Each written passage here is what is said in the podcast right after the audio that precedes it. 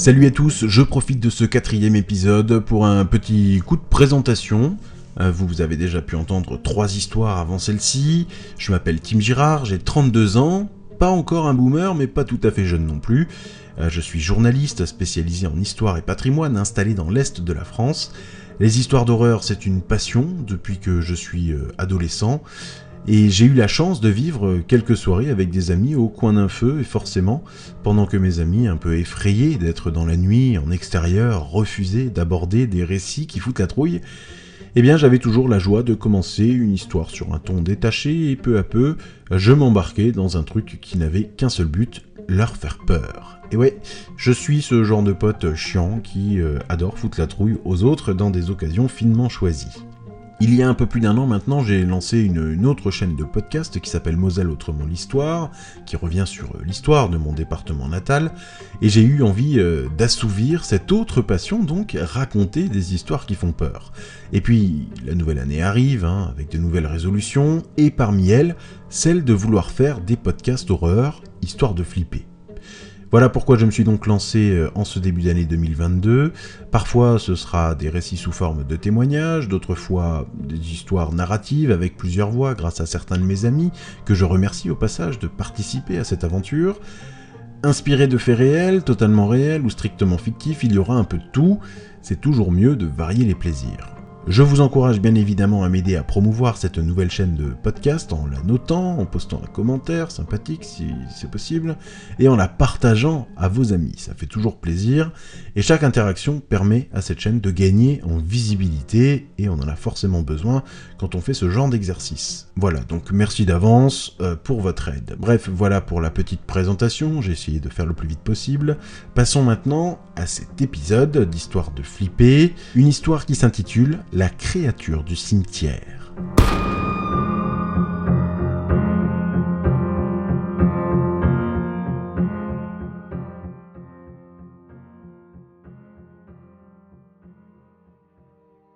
Quand j'étais adolescent et que je vivais encore chez mes parents, euh, je dormais dans un lit en hauteur. La maison était située dans un petit village à la frontière franco-luxembourgeoise. De la fenêtre de ma chambre, j'avais une vue imprenable sur le cimetière quand je me trouvais dans mon lit en hauteur. Alors certains trouveraient ça glauque, mais comme j'ai grandi à côté, ben, j'ai toujours trouvé ça apaisant et calme. J'avais l'habitude en fin de compte. Et parfois même je me promenais dans ce cimetière. J'adorais entendre le bruit de mes pas crisser sur la profonde couche de gravier qui couvrait les allées. Impossible hein, d'ailleurs d'être discret en déambulant dans le cimetière. On entend chacun des pas qui peuvent y être posés. Et rien, pas même le grincement strident du grand portail métallique qui menait à ce cimetière, ne me faisait peur. En tout cas, jusqu'au jour où m'est arrivée cette histoire. Un soir de l'été 2011, je suis allé me coucher assez tard. La nuit était tombée depuis longtemps. Ce jour-là, il avait fait très chaud et la température nocturne restait étouffante. J'ai donc euh, ouvert grand la fenêtre avant de grimper en haut de mon lit. Malgré la chaleur, je me suis endormi assez vite. Quand j'ai ouvert les yeux, il faisait encore nuit. En regardant mon téléphone, j'ai vu qu'il n'était que 3h15 du matin. Je me suis donc retourné sur moi-même, prêt à me rendormir, sans trop comprendre ce qui venait de me réveiller.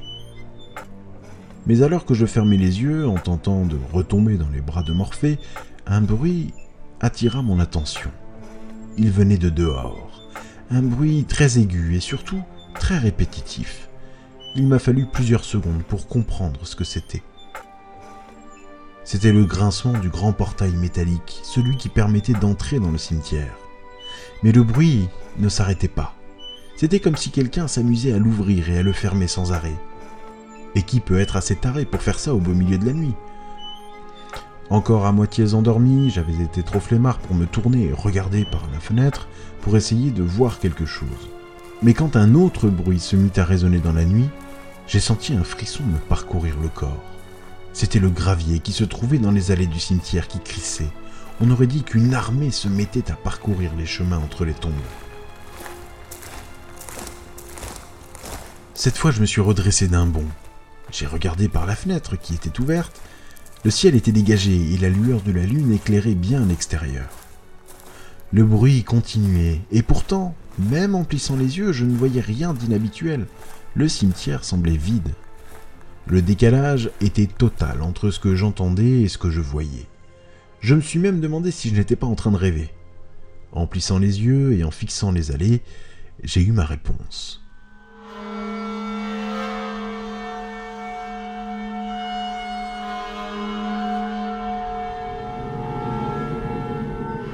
C'était comme s'il m'avait fallu un peu de temps pour que mes yeux s'habituent à l'environnement, et je voyais cette fois des dizaines d'ombres dans le cimetière. Le bruit du gravier le grincement du portail continuaient. Qu'est-ce que c'était que ce bordel? Après quelques instants de réflexion, il n'y avait, selon moi, qu'une seule explication possible. Des gens étaient venus pour casser les tombes. Cela n'aurait pas été une première dans la région. J'avais 16 ans. Téméraire, mais pas complètement fou, j'ai décidé d'aller réveiller mon père, qui dormait dans la chambre d'à côté. J'ai parlé doucement, pour ne pas réveiller ma mère. Papa Papa hmm. Je crois qu'il y a des gens qui sont venus casser les tombes. Il y a plein de bruit dans le cimetière. Mon père, c'est un peu un héros moderne. Il ne s'occupe pas des affaires des autres, mais quand cela peut avoir des conséquences regrettables, il agit. Alors il se lève, il regarde par la fenêtre qui donne, elle aussi, sur le cimetière, je le vois plisser les yeux et tendre l'oreille quelques instants. Au loin, on entendait toujours le portail grincer. Mon père tourna la tête vers moi et me chuchota d'aller m'habiller. On va aller voir, conclut-il. Deux minutes plus tard, nous descendions tous les deux l'escalier pour aller au rez-de-chaussée et nous sommes sortis. Notre maison était à une vingtaine de mètres tout au plus de l'entrée du cimetière. Sur le perron de notre maison, mon père m'a fait signe de m'arrêter et de ne plus faire de bruit nous entendions toujours le portail grincer, et au loin, le bruit du gravier résonnait encore dans la nuit. Pas après pas, nous nous éloignions de la maison afin de nous approcher du cimetière. J'étais terrifié, mais je ne voulais pas le montrer. Mon père, comme toujours, avait cet air serein, même si tous ses sens, je le savais, étaient en alerte. Après avoir parcouru une dizaine de mètres, le bruit s'est arrêté.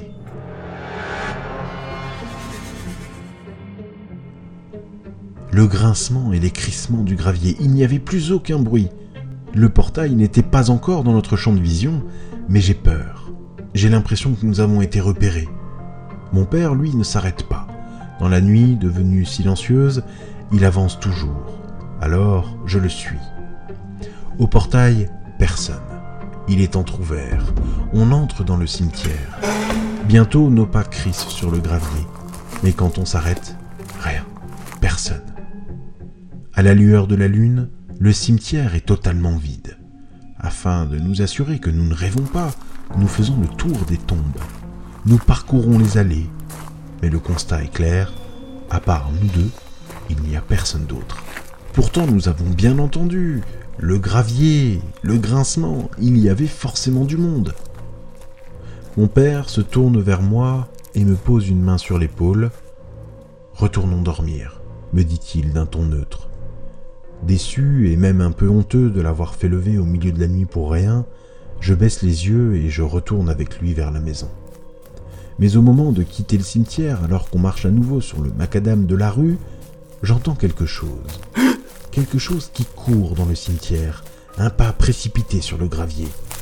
Mon père ne bronche pas, il continue d'avancer comme s'il n'avait pas entendu. Je me retourne, et par le portail entr'ouvert, je vois quelque chose qui attire mon attention. Je m'arrête, et je fixe cette chose, étrange. Soudain, je suis horrifié. C'est un visage. Les yeux sont étrangement brillants. Il se détache de l'obscurité. Il me fixe. Pétrifié, je ne bouge pas. Un frisson froid me parcourt le dos. En un instant, ma nuque devient moite. Le visage face à moi bouge. Une petite forme sort de derrière une pierre tombale et s'approche de moi. Le crissement du gravier est lent. Je vois cette chose qui s'approche encore. Elle n'est plus qu'à un mètre ou deux du portail entr'ouvert. Elle doit mesurer un mètre de haut tout au plus.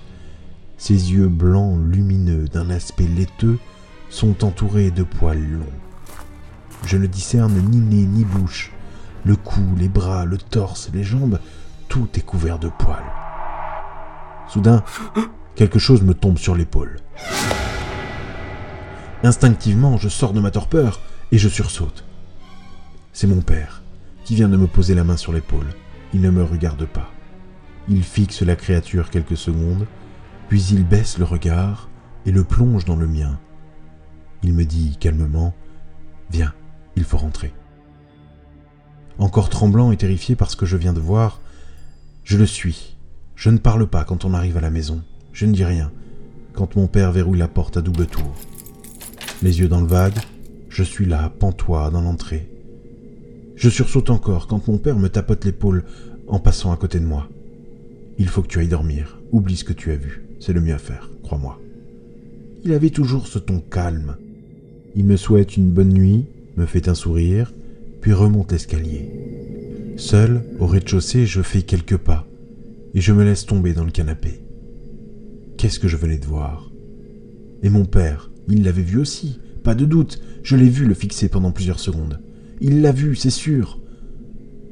Alors pourquoi me demande-t-il d'oublier? Complètement perdu, je me résigne à remonter dans mon lit. Mais un petit bruit me fait me retourner.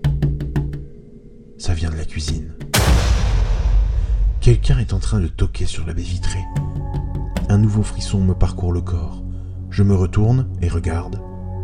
Au début, je ne vois rien, et puis, à la lueur inquiétante de la lune, je la vois à nouveau. La créature est là. Ses yeux brillants et laiteux me regardent. Elle nous a suivis. Horrifié, je monte l'escalier 4 à 4, j'entre dans ma chambre et referme la porte en m'efforçant de ne pas la claquer trop fort pour ne pas réveiller tout le monde.